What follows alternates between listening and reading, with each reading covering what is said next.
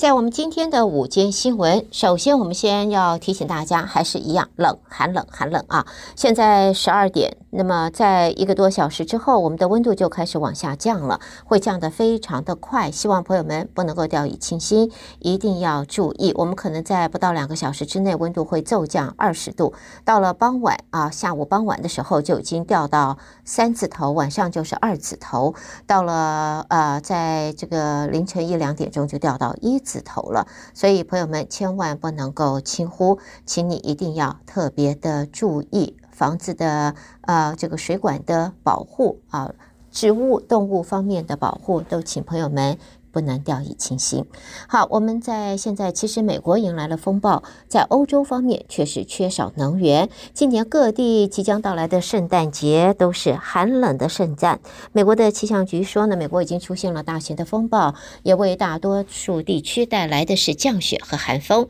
我们这里是不降雪，但是绝对有寒风，也影响会达到。将近可能超过一亿人的圣诞假期，在美国的气象局表示呢，从昨天开始我们就知道有冬季风暴。那么在目前呢，很多的州都已经发布了风寒，就是 wind chill 的警报。在我们这边的话。这个是这个寒风啊，温度大概是个位数字啊，华氏的个位数字，那么就是冰点以下，还有可能是零度啊，这个华氏零度。这个风暴呢，因会一直持续，在美国这边持续到二十五号。那么影响到是上亿的美国民众这一个耶诞假期的安排，美国政府都已经敦促各州要采取预防措施，像是年长的长辈们要注意。不，这个体温不要流失。那么，呃，这外面流浪的、流荡的民众呢，都有 shelter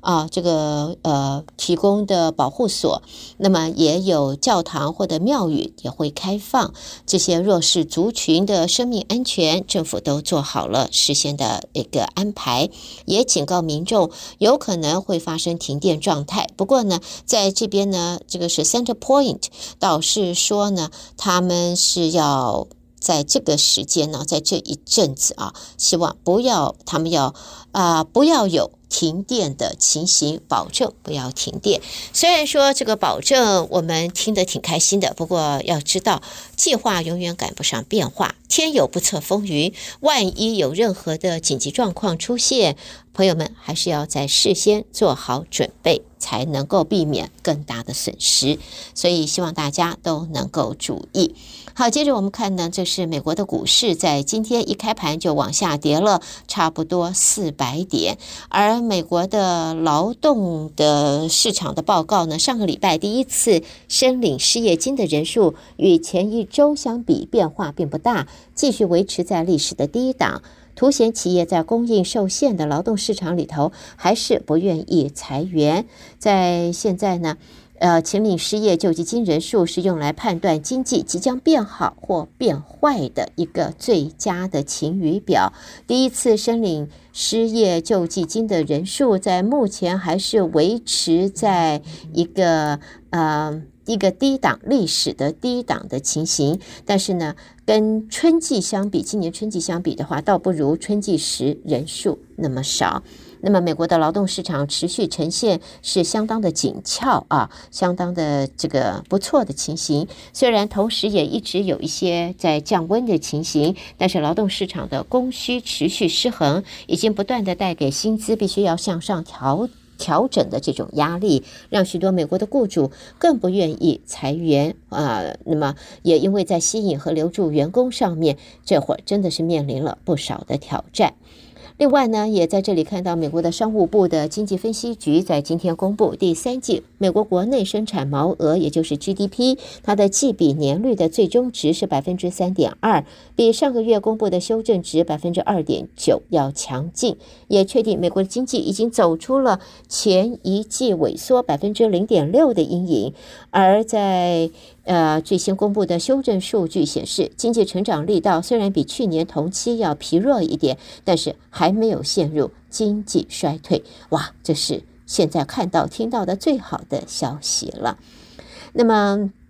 在现在呢，我们也看到呢，呃，其他方面的报道是知情人士透露啊，TikTok 就是。短影音分享应用程式，他现在力图说服美国政府，让这个公司可以继续留在北京。字节跳动公司的会下，愿意和公司的运作保持距离，以及接受外部的检视。过去三年，TikTok 是想方设法向美国政府部门机构保证，美国公民的个人资料不会外泄，平台的内容也不会受到在中国共产党或政府方面的影响力范围内的其他实体所操纵，美国国会议员也利用 TikTok 的安全疑虑，也对白宫施加压力。现在要求白宫要采取强硬的立场。那么，在现在，消息人士说，TikTok 为了克服种种的障碍，设法提供美国政府最新的层层监督，扩大了的甲骨文的，就是 Oracle 的角色，来确保 TikTok 的科技基础和它的这个设施，还有字节跳动公司是。分开的。好，其他方面的新闻看到，来自德国生技公司 BioNTech 在今天说，他们所制造的一万一千五百剂新冠病毒肺炎疫苗已经运抵了中国大陆，供德国在中国的这个呃呃这个旅游的民众啊呃侨民们接种。这是外国制造的新冠疫苗第一次获准登陆。进入中国大陆，